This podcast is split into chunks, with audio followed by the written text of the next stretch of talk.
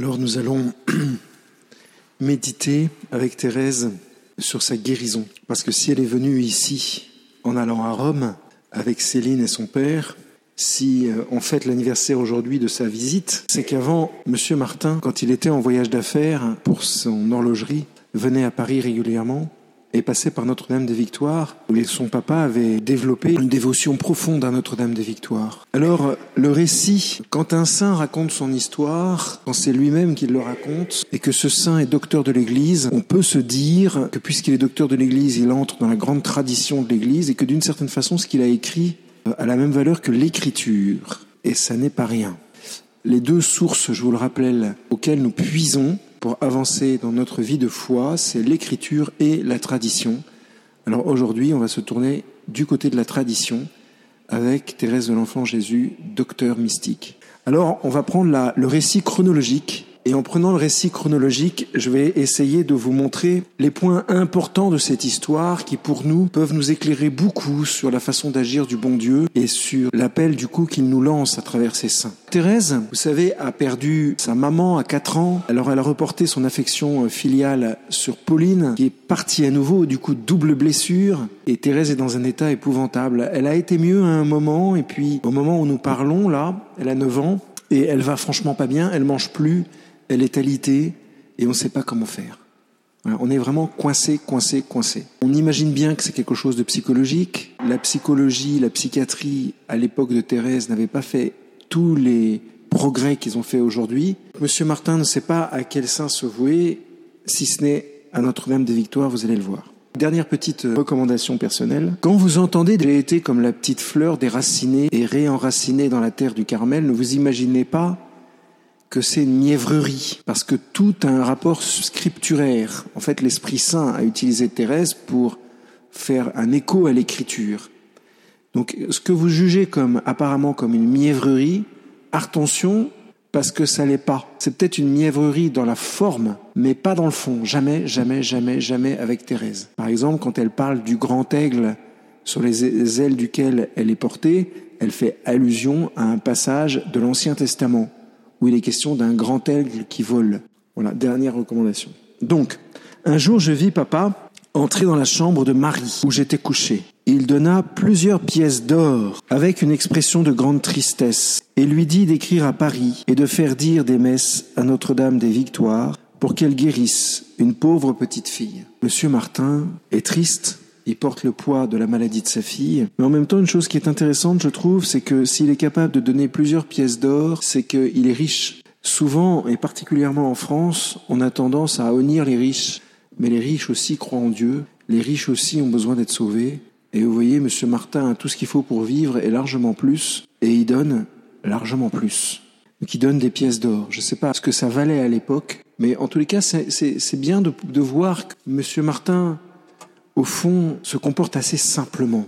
Alors, ah que je fus touché en voyant la foi et l'amour de mon roi chéri. J'aurais voulu pouvoir lui dire que j'étais guéri, mais je lui avais déjà fait assez de fausses joies. Ce n'était pas mes désirs qui pouvaient faire un miracle, car il en fallait un pour me guérir. Ça, c'est intéressant. C'est que Thérèse a de grands désirs. On le saura ensuite. Elle a le désir d'être soldat, elle a le désir d'être prêtre, elle a le désir d'être missionnaire, elle a le désir d'être religieuse, elle le sera. Et visiblement, elle a un tel caractère qu'en général, quand elle désire quelque chose, elle plutôt, elle l'obtient. En tous les cas, quand elle est petite fille.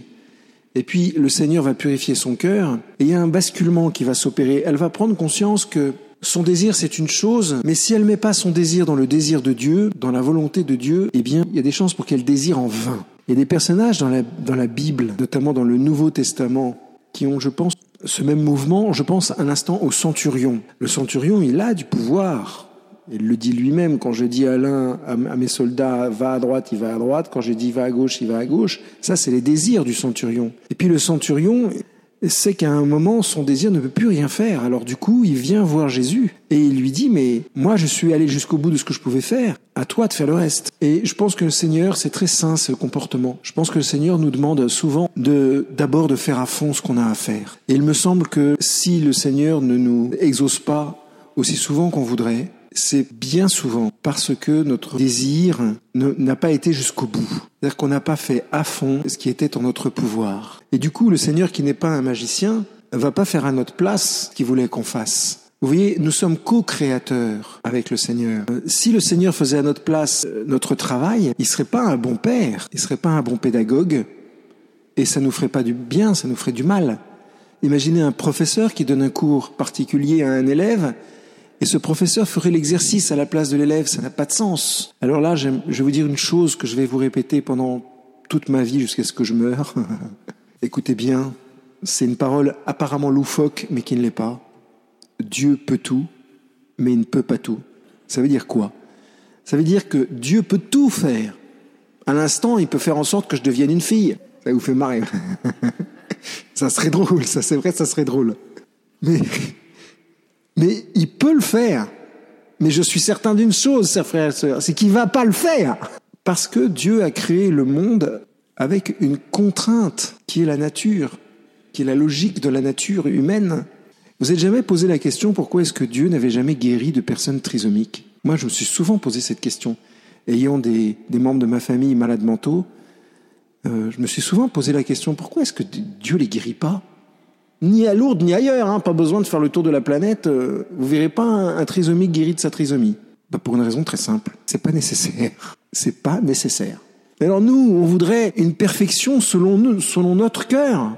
Mais pour Dieu, c'est pas nécessaire, donc il le fait pas. Il peut tout, mais il peut pas tout. Si j'étais pas venu euh, aujourd'hui, c'est le père Nègre, Pascal Nègre, qui devrait vous prêcher.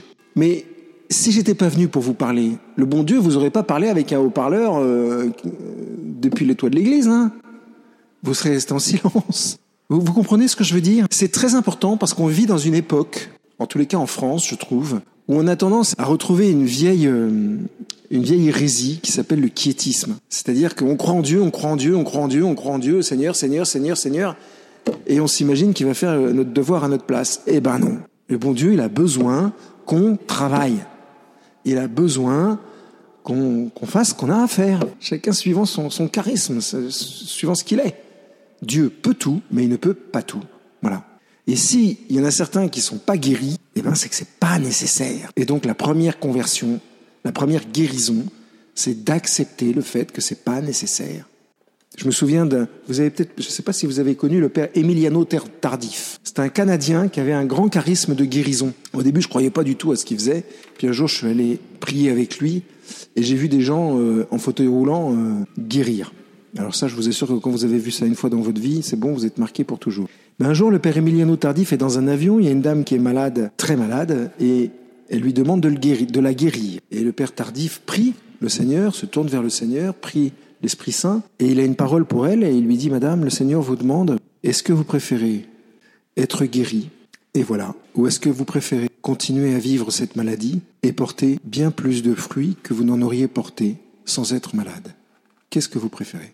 C'est le mystère de la croix du Christ. Et cette dame, très généreusement, a dit qu'elle acceptait de continuer à être malade. Ben, vous allez voir que dans l'histoire de Thérèse, j'espère que je vais avoir le temps de, de boucler l'affaire, mais vous allez voir que dans l'histoire de Thérèse, il y a en fait les deux événements. Parce qu'elle va être malade plusieurs fois, Thérèse. Là, elle est malade à 9 ans, mais à la fin de sa vie, elle va aussi être malade. Et rappelez-vous qu'au couvent, il y a ses sœurs qui sont avec elle. il y a notamment Céline qui est là. Et Céline qui a assisté à toute la scène avec Marie. Donc qu'est-ce qu'elles vont faire? À votre avis? Bah, Elles vont recommencer. Elles vont faire une, une neuvaine à Notre-Dame des Victoires. Thérèse a 24 ans, elle est dans la nuit de la foi, elle est en train de mourir d'une tuberculose. Eh ben, elle va elle va pas guérir. Elle va mourir. Et j'ose dire ici que c'est une chance. C'est une chance pour nous parce que Thérèse a été jusqu'au bout du don d'elle-même sur la croix. Et au fond, c'est ce que le Seigneur nous demande, d'aller jusqu'au bout du don de nous-mêmes sur la croix. Et chacun sa croix. Je continue, je continue le récit. Un dimanche, pendant la neuvaine de messe, Marie sortit dans le jardin, me laissant avec Léonie, qui lisait près de la fenêtre. Au bout de quelques minutes, je me mis à appeler presque tout bas. Mama, mama. Léonie, étant habituée à m'entendre toujours appeler ainsi, ne, fit pas attention à moi. Ceci dura longtemps. Imagine plusieurs heures, hein. Ça rappelle un peu une agonie. Mama, mama. Alors, je l'appelais plus fort. Et enfin, Marie revint. Je la vis, parfaitement entrée, mais je ne pouvais pas dire que je la reconnaissais, et je continuais d'appeler toujours plus fort. Mahama Je souffrais beaucoup de cette lutte forcée et inexplicable. Et Marie en souffrait peut-être encore plus que moi. Après de vains efforts pour me montrer qu'elle était auprès de moi, elle se mit à genoux auprès de mon lit, avec Léonie et Céline. Puis, se tournant vers la Sainte Vierge et la priant avec la ferveur d'une mère qui demande la vie de son enfant, Marie obtint ce qu'elle désirait. Ne trouvant aucun secours sur la terre, la pauvre petite Thérèse s'était aussi tournée vers sa mère du ciel. Elle la priait de tout son cœur d'avoir enfin pitié d'elle. Tout à coup, la Sainte Vierge me parut belle, si belle, que jamais je n'avais rien vu de si beau. Son visage respirait une bonté et une tendresse ineffables. Mais ce qui me pénétra jusqu'au fond de l'âme, ce fut le ravissant sourire de la Sainte Vierge. Alors mes peines s'évanouirent, deux grosses larmes jaillirent de mes paupières et coulèrent silencieusement sur mes joues. Il fallait un miracle, et ce fut Notre-Dame des Victoires qui le fit. Alors maintenant, décortiquons. Qu'est-ce qui s'est passé? Ben Thérèse a beaucoup prié, beaucoup appelé. Tout malade qu'elle était, ma, ma, ma, ma, ma. Elle s'arrête pas, elle s'arrête pas. Première chose, ne jamais s'arrêter. Jamais, jamais, jamais, jamais, jamais. Jusqu'au bout. D'accord? Jusqu'à ce que le croque-mort vienne vous croquer les pieds. Mais ne pas lâcher. Prier, prier, prier. Pour au moins deux raisons. La première, c'est que vous allez finir par être entendu et le Seigneur va en avoir ras-le-bol et va vous exaucer. C'est pas moi qui le dis, c'est dit dans la Bible, hein. c'est l'histoire de la veuve importune. Et la deuxième raison, c'est que plus je prie, plus je suis en contact avec Dieu, plus je suis en contact avec Dieu, plus Dieu me transforme. C'est pour ça qu'il nous répond pas tout de suite. Parce qu'en fait, plus on prie, plus on se transforme. Vous comprenez ce que je veux dire? Seulement, Thérèse qui a 9 ans et qui crie Mama, Mama, Mama, elle n'a pas idée qu'elle va devenir la plus grande sainte des temps modernes. Mais faut qu'elle le devienne, vue de Dieu. Il a fait une petite fille de 9 ans qui va devenir la plus grande sainte des temps modernes. Faut qu'elle le devienne. Alors faut qu'elle prie. On ne connaît pas la fin de l'histoire. Vous savez, il y a des gens qui viennent vous voir et qui me disent Ah, mon fils, il, a un cancer, mon fils. Euh, il est parti avec une fille, avec deux filles, avec deux filles et un garçon. Enfin bref, mon fils, il croit plus en Dieu. Mon fils, et je dis toujours, c'est pas la fin de l'histoire. Et je vous assure que le bon Dieu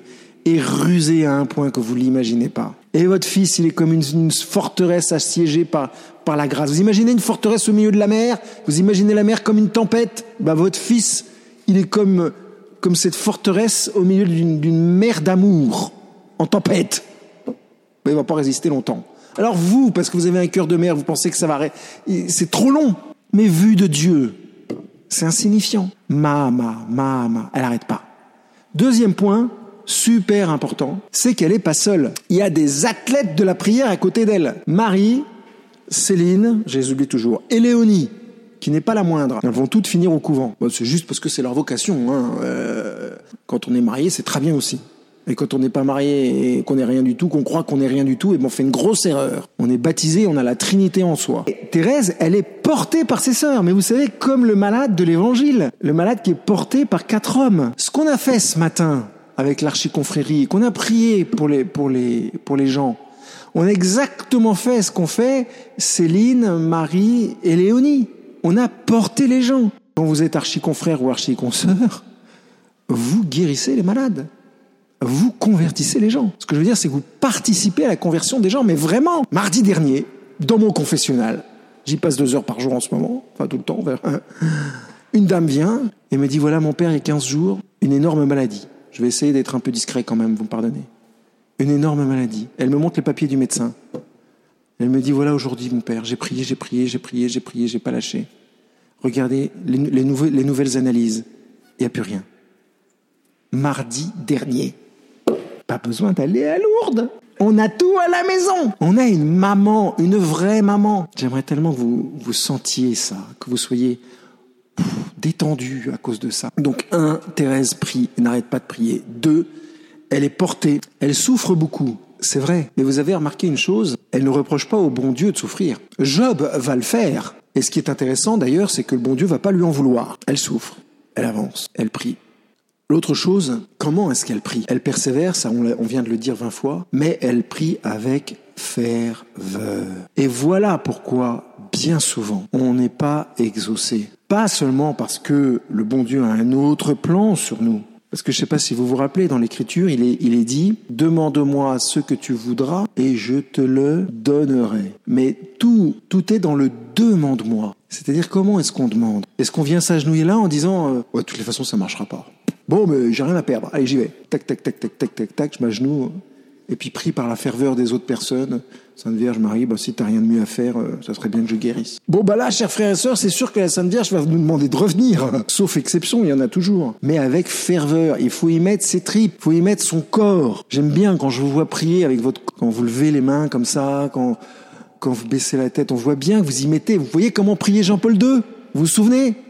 Bah, faut faire pareil. Faut y mettre tout son être. De tout son cœur, ça veut dire aussi de tout son corps. Une petite aparté pour les Européens, là. Pas pour les Africains, parce qu'eux, ils ont une grâce spéciale. Ni pour les Martiniquais, ils ont aussi une grâce spéciale. Mais pour les Européens, vous me voyez, les Européens? Parfois, on est froid. On est glagla. Et le Seigneur nous demande d'y mettre notre cœur, nos larmes, notre sang. Faites comme vous voulez, mais en tous les cas, mettez-y tout votre cœur. Elle priait avec ferveur. Sa lutte était forcée à Thérèse. Elle pouvait pas sortir de ce lit, elle était coincée. Qui de nous n'a jamais, ne s'est jamais senti coincé dans les circonstances? Sauf que le Seigneur est là pour nous aider, pour nous prendre, nous lever et nous aider à comprendre. Ça, c'est le grand Jean-Paul II qui dit ça.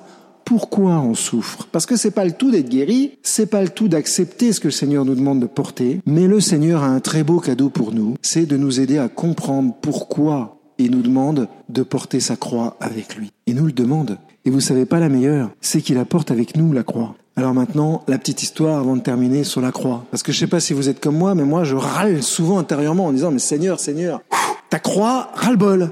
Soyons clairs. Non, mais c'est vrai, il y a des jours où franchement, désolé d'être un peu simple, hein, mais euh, il y a des croix qui sont saoulantes. Un jour, je vais voir mon père spirituel et je lui dis, père, euh, j'en peux plus, ras-le-bol. Il me dit, ah mon fils, je vais te raconter une histoire, c'est l'histoire d'un homme qui rentre dans un hangar. Imagine un hangar immense. Et puis à l'entrée du hangar, il y a Jésus-Christ de Nazareth lui-même. Et alors le L'homme a sur le dos sa propre croix. Et il dit à Jésus, Jésus, euh, je peux pas changer de croix? Tu peux pas, peux pas m'en donner une plus petite, plus légère, plus... Euh... Jésus lui dit, mais entre dans le hangar, mon ami, vas-y, choisis. Et dans le hangar, il y a des milliers de croix posées sur le mur. Mais alors quand je dis des milliers, c'est plutôt des millions. Alors le gars, il dit, oh bah Seigneur, mais merci beaucoup, hein, ça c'est c'est vraiment sympa. Alors là, merci. Et alors il prend sa croix, il la pose sur le mur, là, parmi les autres croix, et puis il en cherche une. Ah, il en prend une grosse, comme ça il se dit, euh, bon bah celle-là, elle... mais en même temps elle est légère, elle est en balsa, euh, c'est bon, je vais pouvoir aller faire les courses tranquilles. Et puis il se dit non, c'est pas, pas possible, ça, ça, marche pas. Alors il la repose. Il en prend une plus fine. Il la met sur son dos, il marche un petit peu, euh, ça marche pas. Il en prend une en verre. Et il se dit peut-être qu'en verre ça sera mieux, c'est plus esthétique, c'est plus joli, etc. Et puis non, ça marche pas. Et puis il essaye encore une plus petite. Il dit une, croix honnête. Une toute petite croix. Comme ça, il se dit, comme ça, je pourrais la mettre dans ma poche et ça sera beaucoup plus pratique. Mais il la met dans sa poche et alors du coup, ça le gratte et il n'arrive pas à la porter en fait. Alors il prend, il voit, il voit contre le mur une croix, il se dit, ouais, celle-là, elle m'a l'air pas mal non plus. Il la prend, il essaye, il la met sur son épaule droite, il fait quelques pas, pas mal, il change d'épaule, il marche un petit peu, ouais, pas mal. Il retourne, il va voir Jésus, je dis, Jésus, je crois que j'ai trouvé une, une meilleure croix que la mienne. Euh, je prends celle-là. Jésus lui dit, mais c'est celle que tu as déposée à l'entrée. Moralité de l'histoire, chers frères et sœurs. Ça sert à rien de pleurer sur la croix qu'on a. On l'a. Alors marchons avec. Le Seigneur va nous aider à marcher avec. Ça, c'est, il faut être honnête et le reconnaître. Thérèse de l'enfant Jésus va nous aider à la porter. Certains d'entre nous seront guéris, d'autres pas. Mais dans les deux cas, on essaiera de faire la volonté de Dieu. Vous êtes d'accord avec ça? Tout simplement parce que c'est ce qu'il y a de mieux à faire. Quand on fait la volonté de Dieu, c'est on gagne. Les Anglais, ils disent, c'est un contrat win-win. C'est gagnant-gagnant. C'est un bon contrat, win-win. Parce que puisque c'est la volonté de Dieu, comment est-ce que je peux perdre quelque chose? C'est vrai quand on y pense. Alors au jour où Thérèse de l'Enfant Jésus est venue remercier pour la grâce immense qu'elle avait reçue un jour de son enfance, voudrais que cet après-midi on soit reconnaissant auprès du bon Dieu. Parce qu'il nous aide quand même, oh, soyons honnêtes, il nous aide beaucoup. Il nous aide énormément le Seigneur. Vous imaginez une vie sans la Sainte Vierge? Ne serait-ce que ça. Quel cadeau. Alors, remercions-le avant tout. Avant de lui demander quoi que ce soit, disons-lui Seigneur, merci infiniment pour tout ce que tu m'as déjà donné. Je sais bien que mes parents étaient pas ceci, étaient pas cela, qu'il m'est arrivé ça, que j'ai eu tel accident, tel truc. Mais Seigneur, merci, parce que tu es là, tu m'aides, tu me portes, tu m'aimes. Je sais que je peux compter sur toi matériellement aussi. Et vraiment, Seigneur, je voudrais entrer dans ta bénédiction, me mettre sous tes mains, m'unir à toi, pour que ta vie divine coule en moi, me divinise pour que je puisse devenir comme ta mère. Amen.